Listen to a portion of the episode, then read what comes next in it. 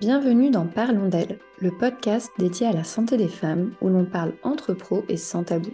Je suis Alexia et avec Julie, nous avons créé la FAP, une académie en ligne pour accompagner les professionnels du sport et de la santé. Au cœur de chaque épisode de ce podcast, nous explorons diverses facettes de la santé des femmes. Nous croyons fermement en la puissance de la collaboration interdisciplinaire. Nous sommes convaincus qu'en rassemblant les connaissances de divers experts, nous pouvons offrir une meilleure prise en charge à nos patientes et clientes. Chaque épisode est une opportunité d'apprendre des conseils pratiques, de mettre en lumière l'importance d'une approche holistique et des informations précieuses que chaque professionnel pourra appliquer dans sa propre pratique. Découvre des interviews stimulantes avec des professionnels éminents de la santé féminine, ainsi que des partages d'expériences et des histoires inspirantes. Ensemble, construisons un avenir de santé féminine global, équilibré et interdisciplinaire. Julie, trop cool de te retrouver, de te présenter aussi aux personnes qui vont écouter ce podcast. Et puis bienvenue à tous et toutes euh, dans ce podcast, de notre premier épisode, de notre premier podcast à toutes les deux. De temps en temps, ce sera moi qui interviewerai, de temps en temps, ce sera Julie qui va interviewer. On se passe la main puisqu'on a un projet commun sur lequel on travaille depuis plusieurs mois maintenant. Euh, qui est euh, vraiment de, pouvoir apporter davantage de contenu sur l'accompagnement de la femme au sens large. On est toutes les deux spécialistes euh, en physiologie féminine avec des parcours très différents, mais qui se complètent énormément. Et euh, on va pouvoir faire euh, plus ample connaissance euh, bah, au cours de ce premier podcast, puisque pour commencer, je vais avoir le plaisir de t'interviewer, Julie. et tu auras le droit de te venger plus tard en Exactement. la même chose dans l'autre sens. Et puis, vous verrez que l'objectif de ce podcast, c'est surtout de, de vous mettre énormément de contenu à disposition avec des personnes qu'on interviewe qui sont euh, une extrême euh, qualité, pertinence, des expertes euh, de plein de domaines, toujours autour de la santé de la femme, mais qui vont pouvoir apporter leur expérience et leur expertise pour pouvoir vous donner un maximum de contenu. C'est un podcast qui est plutôt à destination des professionnels de la santé, mais bien évidemment ouvert à tout le monde. Tous les professionnels qui accompagnent les femmes, finalement, santé, bien-être, sport. Donc, bienvenue avec nous. Et euh, pour ce premier épisode, bah, on va commencer par en, savoir un petit peu plus sur toi, Julie, sur ton parcours, sur tes formations. Alors, tu vas pas nous faire la liste parce que sinon, on est encore dans trois heures. Mais voilà, en tout cas, ton, parcours, ton domaine d'expertise qui toi te passionne et ce qui permettra euh, du coup euh, à nos auditeurs, auditrices de faire plus ample connaissance avec toi. Alors moi, je suis Julie Cantonnet, je suis euh, diplômée en kinésithérapie depuis un petit peu plus de 10 ans maintenant. J'ai deux enfants, deux merveilleux enfants, une fille et un garçon qui ont maintenant euh, un peu plus de 5 ans et, euh, et, un peu plus de 3 ans.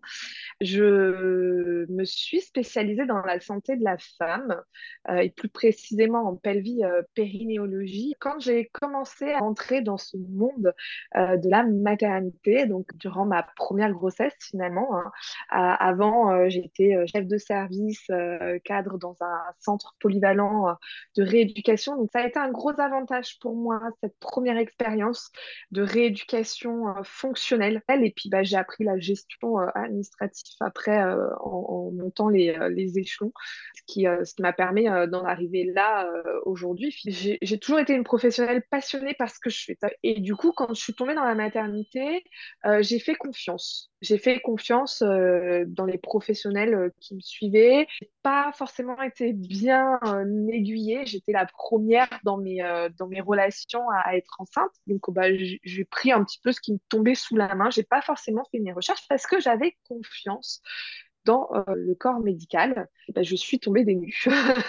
c'est un petit peu ça qui s'est passé avec une, une, une grossesse euh, catastrophique où on me disait simplement aller à la piscine alors que bon, j'aime pas l'eau, un accouchement traumatique et donc un postpartum difficile et j'ai cherché à me soigner, tout simplement. De, de sortie de tout ça, bah, autant pour ma grossesse, on me disait bah, c'est normal, c'est normal, c'est normal. Alors que ça n'est pas normal, c'est courant, mais pas normal, à ne pas confondre ces deux mots.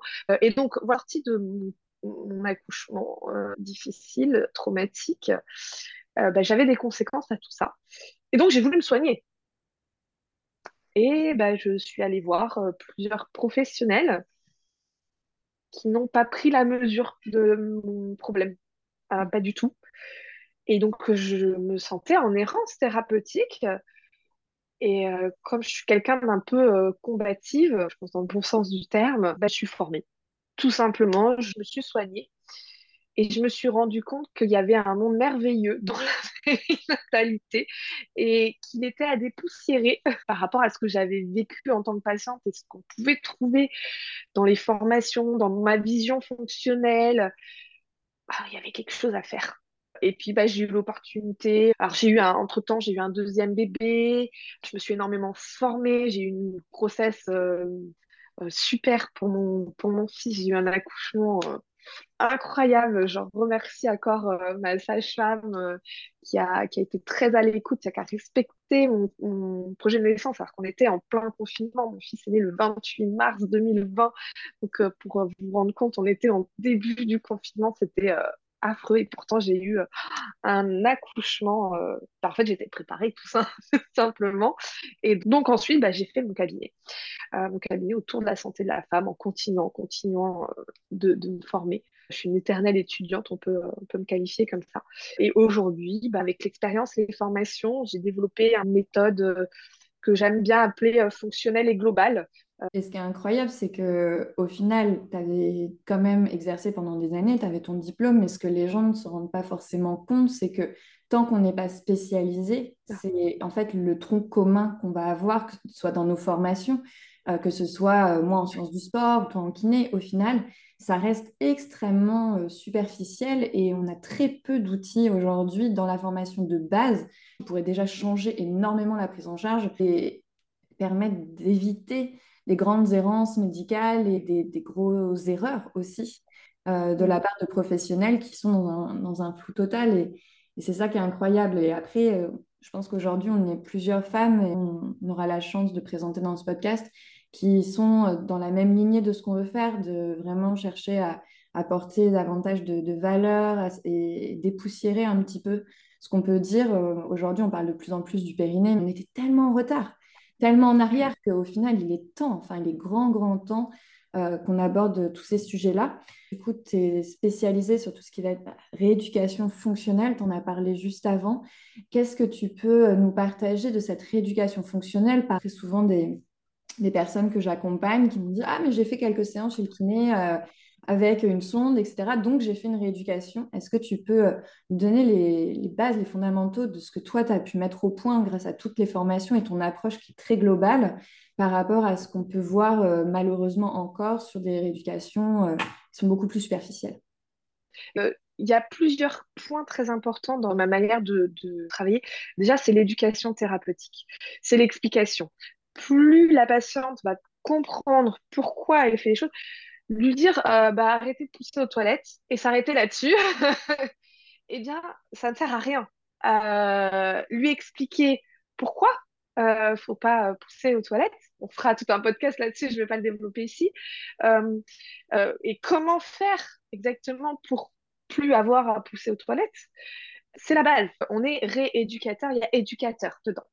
Euh, faire de la prévention, l'éducation, c'est primordial. Ça, c'est un gros pilier, euh, la méthode. Il y a l'écoute, mais euh, l'écoute et le diagnostic. C'est-à-dire que on va pas traiter, c'est pas. J'ai beaucoup de patientes qui ont un périnée faible. Ok, bon, un périnée faible.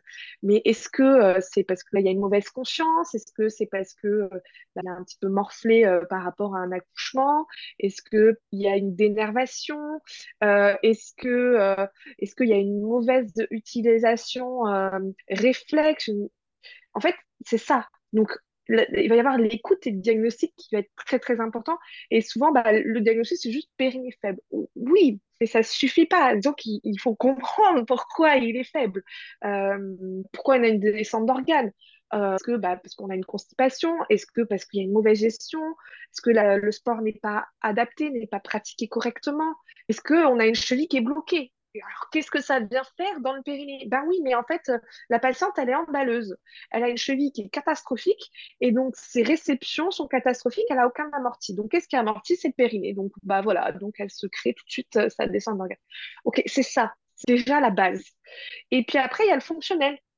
Bon, bah, ok, bah, cette patiente-là euh, qui a des fuites pendant son hand, eh ben, je vais la faire sauter mais pas en début de, prise en charge. En début de prise en charge, je vais travailler euh, justement la flexion des genoux, je vais travailler l'engagement au squat, je vais travailler.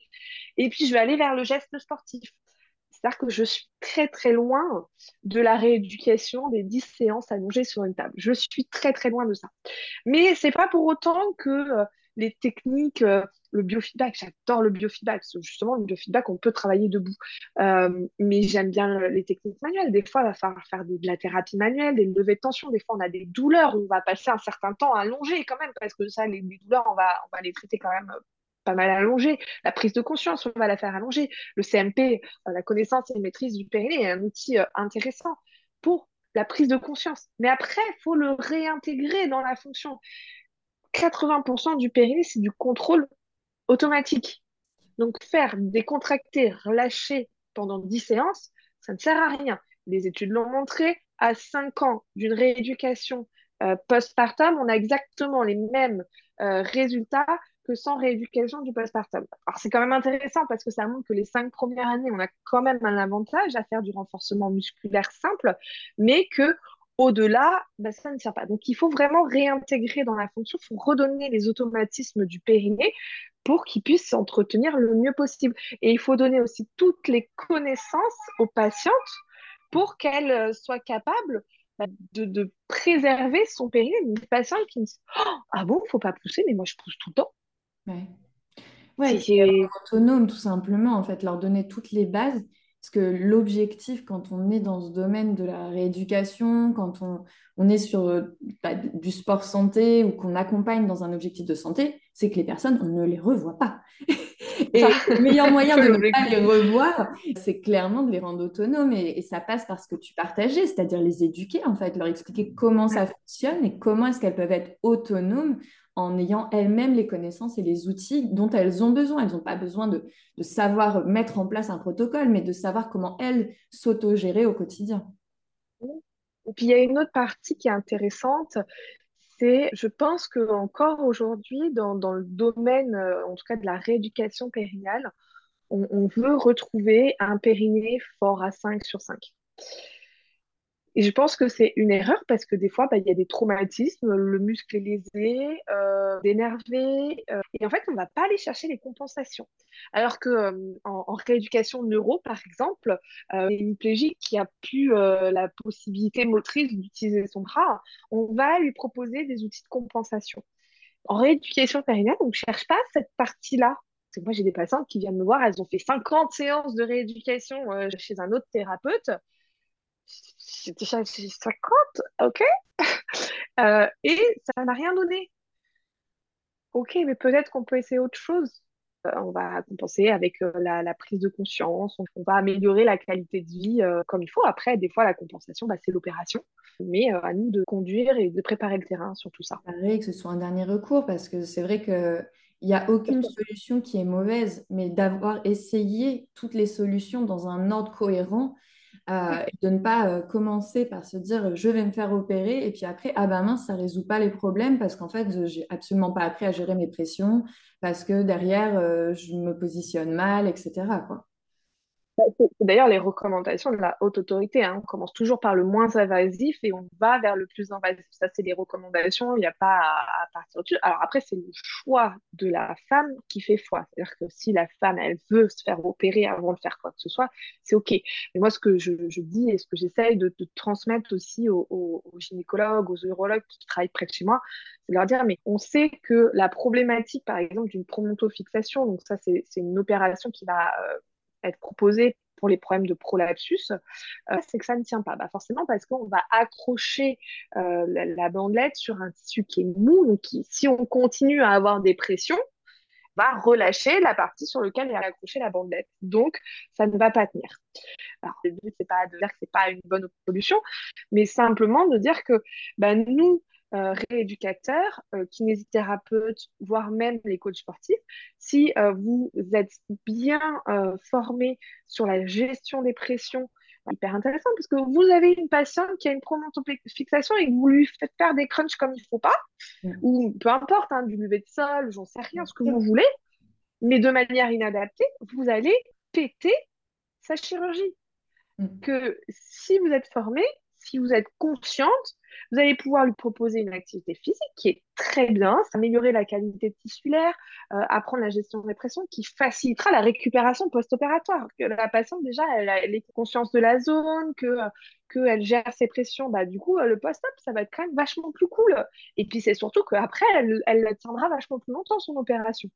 Ouais, exactement. moi, je suis persuadée que plus le corps de rééducateur sera bien formé, plus les médecins enverront de manière adaptée les patientes et puis plus les séances seront courtes et on ne fera pas perdre de l'argent à la société parce que si on performe les choses, bah, au lieu que la patiente elle se fasse réopérer, et puis ça, ça recoûte quand même de l'argent à la société.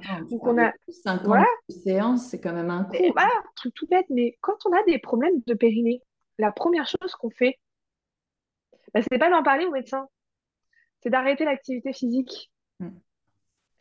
Et l'activité physique, c'est le meilleur médicament. Ça veut dire bah, plus de risques cardiovasculaires, plus de risques de dépression, plus de risques de, de tout. Je pense que tu as mis le doigt aussi sur quelque chose qui me tient à cœur, c'est la complémentarité de toutes les professions. Euh, il y a trop souvent des clivages où on va mettre les sages d'un côté, les kinés de l'autre, les coachs sportifs de l'autre, les médecins de l'autre, etc. et, et on, va séparer un peu tous les corps de métier alors qu'en fait, on a tous un objectif commun, c'est de guérir, de soigner, d'accompagner le mieux possible et de ne pas revoir ces personnes, qu'elles n'aient plus de problème. Et, c'est l'idée aussi de ce, de ce podcast, c'est de pouvoir réunir des professionnels de la santé qui ont la même mission et de pouvoir montrer qu'en fait, on a une complémentarité incroyable. Et c'est là-dessus que nous, on s'est aussi beaucoup euh, trouvé, Julie, toutes les deux. C'est de se rendre compte qu'au final, toi en kiné et moi sur la partie sport, au final, on accompagne avec la même vision de la santé, avec euh, bah, la même intention de professionnalisme, de, performance dans le côté qualitatif et de pouvoir en fait se, se dire mais en fait ce qu'on fait c'est tellement liés, il y a une complémentarité incroyable du diagnostic que tu vas pouvoir formuler à l'accompagnement que tu vas pouvoir proposer en, présentiel ou avec euh, tout ce que tu partageais sur le neofeedback, sur euh, la réhabilitation progressive et puis ensuite euh, ce que les personnes peuvent faire. Et on s'est rendu compte que entre où moi je les prenais et où toi tu les prenais, il y avait une grande partie de travail commun qu'on faisait. On dit, mais en fait, il y a trop de, de pont à faire et euh, c'est vraiment important de mettre ça en évidence aussi et de montrer à professionnels de la santé qu'en bossant ensemble, en fait, on peut faire bien plus et euh, apporter du coup des, une qualité de, suivi, d'accompagnement encore meilleure aux personnes. Bah plus on va avoir un discours commun, moins la patiente sera perdue. Euh, mais aujourd'hui, ce qu'on a démontré, c'est qu'il fallait laisser le choix à la patiente. Mais pour qu'elle ait le choix, faut qu'elle ait la connaissance. C'est là, en fait, où on, fait aussi la différence entre professionnel et expérience personnelle. Et de ne pas confondre les deux, de dire il y a des expériences personnelles qui peuvent être intéressantes, des témoignages qui peuvent être intéressants, mais c'est pas la même chose qu'une expérience professionnelle où là, en fait, euh, c'est des centaines et des centaines de retours d'expérience, de témoignages. Et en fait, on a une vision en tant que professionnel qui est euh, beaucoup plus en retrait et beaucoup plus objective. On se dit, ah bah oui, ça, effectivement, peut-être que sur toi, ça a fonctionné. Sauf qu'en fait, moi, j'ai vu 50 personnes sur qui ça n'a pas fonctionné. Il a dû... Et on a dû faire autrement. Et, en fait, euh, de ne pas confondre les deux. Euh, je pense que c'est hyper important parce qu'aujourd'hui, sur les réseaux sociaux, il y a beaucoup de partage d'expériences personnelles par des non-professionnels. il y, a des experts. Exactement, et de faire attention aussi, comme tu le disais, finalement, il y a l'expérience, l'expertise, et puis bah, voilà, l'expérience personnelle et l'expertise professionnelle que toi, tu peux, que tu peux avoir avec justement toutes les femmes que tu as suivies. Euh, c'est cette expertise professionnelle euh, qui nous tient à cœur de partager, euh, que ce soit sur le podcast, mais aussi sur la chaîne YouTube qu'on a, et également dans la formation qu'on est en train de proposer, de co-créer une très très très belle formation justement pour pouvoir accompagner encore mieux sur toute la sphère périnéologie, mais également physiologie au, sens large pour, pour, vraiment les femmes. Est-ce que tu veux nous parler un petit peu plus justement de, de ce que tu as envie de transmettre dans ce projet, de ce qui tient le plus à cœur? Alors, moi, ce qui me tient à cœur, c'est euh, qu'il n'y ait plus d'errance, en fait.